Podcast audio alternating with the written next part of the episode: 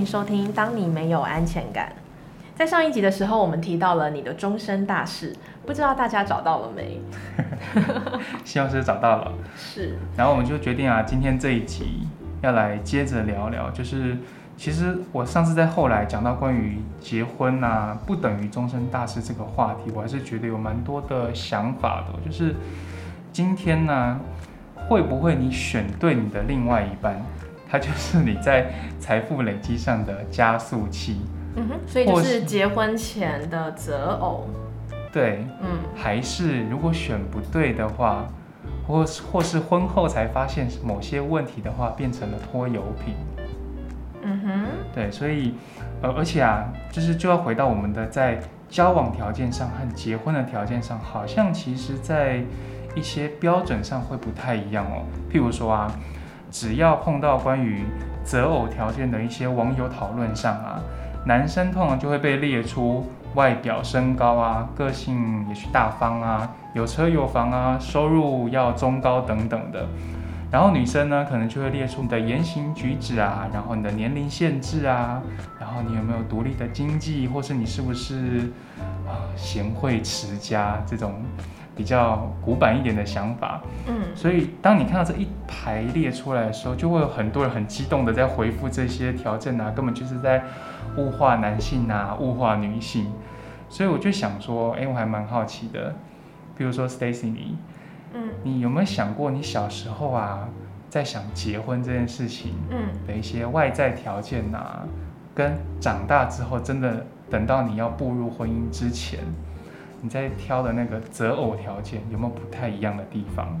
所以是交往条件跟结婚条件有没有不一样的地方？对，嗯，OK。其实我我以前小时候我反而没有这个界限嘞，反倒是就是我觉得是不是男生好像对于交往条件跟结婚条件都有设两套不同的标准呢？两套不同标准是还蛮常听到，就是男生说哦，这个人只适合当女朋友。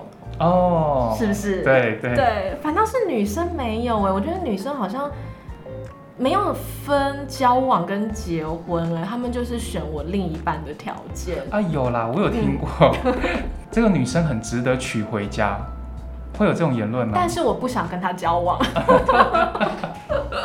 好，说回来我自己哦，我自己以前小时候的那个另一半的条件，其实真的就是非常的少女式的梦幻。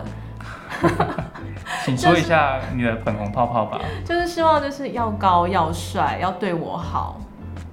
高，帅，不用有钱。我是没有说一定要有钱，但是就是说要照顾我一辈子。OK，好好好。哎，这样好像已经包含在内了。就包含在内了。我觉得我还蛮聪明的，小时候就开这种条件。小时候就已经有高富帅的概念在里面了。可能是在基因里面。好。对。那现在呢？但现在的话，其实真的长大以后，好像变得比较实际一点嘞，就是嗯，会比较从那种外在的物质条件，会比较看到就是内在的。呃，可能是性格上面。你觉得这是因为年纪的关系，还是是因为交往经验久了之后的体悟？嗯，其实我觉得谁都会希望，就是呃，找到一个完美的对象，就是说他又要有钱，又高又帅，对我又好，个性又跟我很合，嗯，又顾家，又会照顾小孩。对，但是我觉得应该就是慢慢长大之后，你就认清了哦，这个世界不是这样子运作的。嗯哼，就是你不可能就是找到就是说哦，这一个就是哎什么都有的人，所以你慢慢就会去取舍，就是取舍说到底哪一个比较适合我。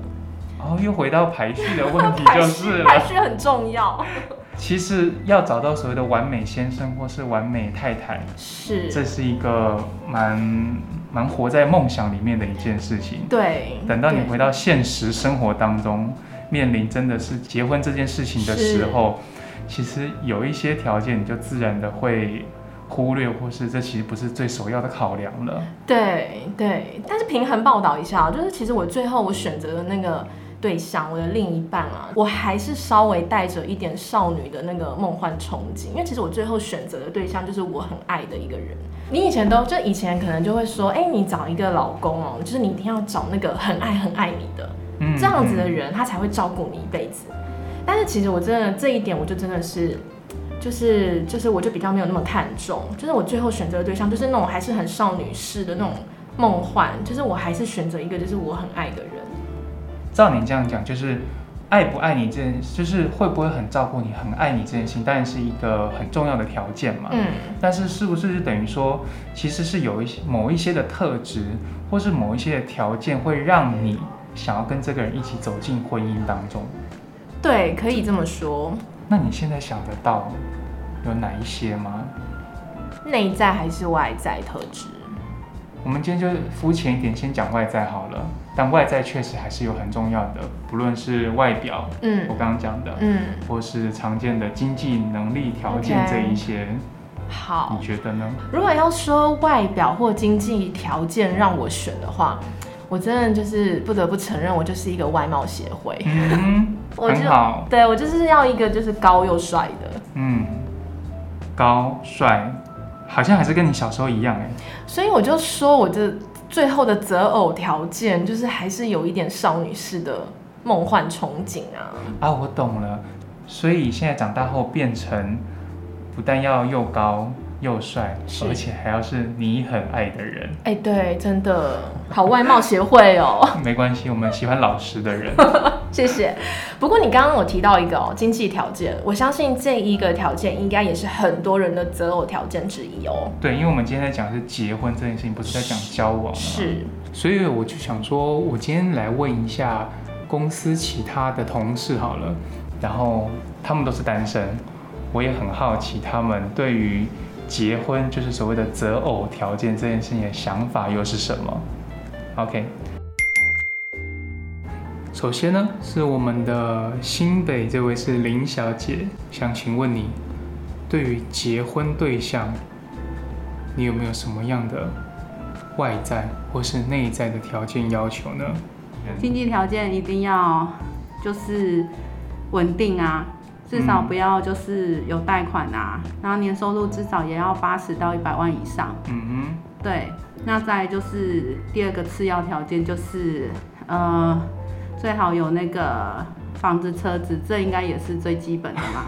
第二个还是经济条件。对，第二个还是经济条件，因为你不要因为我们是理财规划顾问公司就一直讲经济条件。好，还有吗？然后就是要有上进心啊。上进心。对啊，要有上进心跟那个一股冲劲啊，然后做事要细心，头脑要清晰。然后对，就是如果说未来有小朋友的话，要对小朋友好啊，然后也要懂得孝顺啊。然后其次再就是，呃，身高希望有 一百七十五公分以上。那接下来我们来问一下下一位同事，这位是住在新北市的许小姐，请问许小姐，你在我们的调查范围内三十？到三十九岁这个区间没错吧？对。那可以问一下你的结婚的对象条件是什么？就是要有稳定的工作，然后稳重，有上进心。嗯。然后孝顺。你是不是有偷听我问刚刚上一位的访问？没有啊。好。好。有稳定的工作。稳定工作。经济基础。大概七十到八十万左右。嗯，对。OK，然后稳定的收入还有吗？其他的必要条件？好像最主要是这个哎。对。好，那还有其他的次要条件吗？看起来顺眼、乖乖的就好了。然后体贴，喜欢运动，顾家。爱家顾家这样。对，不可以大男人。好，我们来换问一下男性的同事，这位是台北的曾先生，请问你的择偶条件是什么呢？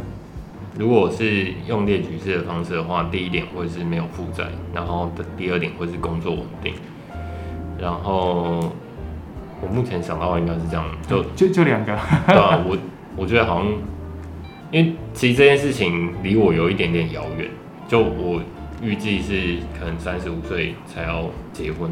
哦。对。就现阶段内来说，稳定的工作，然后不要有负债，就简简单单就这样。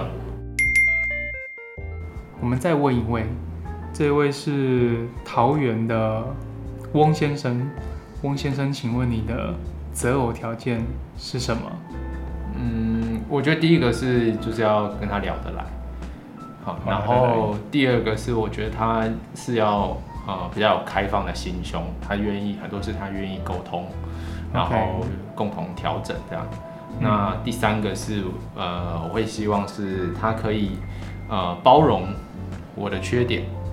OK，嗯。所以前面三个其实都是关于比较关系经营当中的一些对期待这样是。那有没有譬如说也许比较外在一点的？只要对我来说只要比较负债哦，负债的那种，然后呃其他的我倒觉得还好，也不用说我家一定要多有钱啊什么的。这样子听起来呀，普遍来说，大家对于能不能够找到一个属于自己心目中完美先生、完美太太这样子的人，都是抱着期待的。嗯，而且你有发现？大家刚刚都有提到关于负债这个关键字嘛？嗯，是。可是你有没有觉得啊，就是你要知道对方有没有负债，这本来就是一个很难得知的讯息耶。嗯，对，特别是在呃结婚前，在交往阶段，好像很难，就是有一个通盘的了解。在我们的一些客户规划的类型当中啊，有一些人他是来做，就是所谓的婚前财务咨询。是。就是一个想要事先知道彼此资产负债表的概念。嗯，对对对。刚刚大家反而对于就是收入啊，只要有稳定工作这件事情，其实这个条件都开的蛮保守的哎。哦，太客气了。对，那你有觉得职业啊，或是他从事什么行业这件事情重要吗？嗯，我觉得这个是不是对于那个联谊的主办单位，他就是要介绍两个不认识的陌生人认识？但是这个又不是说就是内在条件不重要哎，就是假设你就是交到了一个嗯很厉害的师字辈等级的，嗯条件又好，然后外表也好的人，嗯，就是在联谊的活动很吃香，很吃香的那一种，对。但是举例好了，他可能不沟通啊，跟你就是没有话聊啊，两个人想的都不一样啊。哦，就是外在条件。几乎接近你的一百分，但是内在条件完全不 OK，就是啊，简单来说，相处起来很困难，很困难。啊，这就让我想到我身边朋友的真实经历，就她是个女生，嗯，然后她嫁的时候。大概也三十几岁，男方家中啊，其实是明显比就是女方家中的经济在好上蛮多的。嗯，然后那时候大家就是朋友之间都还蛮常就是开玩笑说啊，就是你嫁到高富帅了啊，很棒啊，就是就是你知道报以羡慕的眼神，对，梦寐以求，真的。然后啊，但是身为就是他身边的朋友，你就会看到他其实结婚很多年之后啊，虽然在譬如说 IG 啊或是社群网站上面。他就会常常就是有那种抛出全家出游的照片啊，带着他女儿啊这样一起出门玩。但事实上啊，就是 我朋友只要比如说私下聚会的时候，他就会透露，就是其实男方家中啊，在他生出一个男宝宝之前啊，其实常常都是带着怎么说有色的评价吧，去看待这个媳妇。嗯嗯，可能很传统的一个家庭。嗯，就是。你就想那个大家对他外部外界的那种想象，就是哎生活优渥啊，然后他他是不是就是在家好像当个少奶奶的这种感觉？但其实他自己心里是，他很积极的想要在孩子大了一点之后，自己靠自己再回头去工作去上班。就是很显然的，对于嫁到一个我们所谓俗称的有钱人的家里，或是嫁嫁给一个有钱的另外一半。并不直接等于你的人生好像就直接开少奋斗二十年。对，嗯，而且再说啊，对方可能根本没有打算和你一起讨论财务，这就回到我们常常在理财规划当中啊，就会说，结婚其实就很像两个人一起在开公司，一起在经营这段婚姻当中的一切，所以包括金钱呐。虽然说像我现在的朋友的这种状况啊，他就觉得我根本就像是这间公司请来的员工，就是我们结婚明明就像是一起经营公司，可是我现在的感觉像是我被你请来当你的员工，嗯，还没有付薪水。而且这个男生呢，在订婚之前就有跟女生说，哦，就是结婚后啊，你不用工作，你就在我家就好了。对。所以说啊，我觉得除了要事先先探究就是彼此的价值观之外啊，而且啊，还不要有任何的模糊空间。譬如说，男生说，哎，你结婚后可以不用工作啊，但是他后面那句话没有说啊，我妈妈要你生个儿子出来。嗯。然后女生就听到说。哦，我结婚后不用工作啊，哎，所以我可以当少奶奶了。一句话有两种不同的解读。真的，就是你一定还是要再厘清，就是你所知道的这个价值观，是不是也是对方所认同的那一个价值观呢？嗯，不然一句话背后真的太多解释了。对，所以说这其实这个在顾问协助我们客户规划的过程中啊。其实顾问都会问的特别详细，耶，嗯，就是协助双方可以更清楚知道自己到底对于你结婚之后这个两个人共同的蓝图，它到底实际的长相是什么？因为我们常会说嘛，婚姻双方的当事人就是彼此嘛，那其他人其实都是旁观者。我觉得亲友之间有时候给予的意见，跟真的完全今天是不认识你们，跟你们没有任何在情感上有所谓先入为主的认知，这件事情反而可以在财务上的这种建议给的更一针见血。其实今天也算学习到，就是。在面对结婚对象的时候啊，并不是你认识的久，你就一定了解的深，反而是条件啊，就是我们刚刚前面讲那些条件，它就像一部分的方式，让我们去快速了解一个人的面相，但它都是部分而已。嗯，还是很大程度啊，要去看关系的，就是双方吧，有没有意愿去把想法、做法、价值观这些都调整到一致。今天的节目我们就讨论到这边哦，希望大家都会喜欢，也祝大家都择偶顺利。我们下次再见，拜拜，拜拜。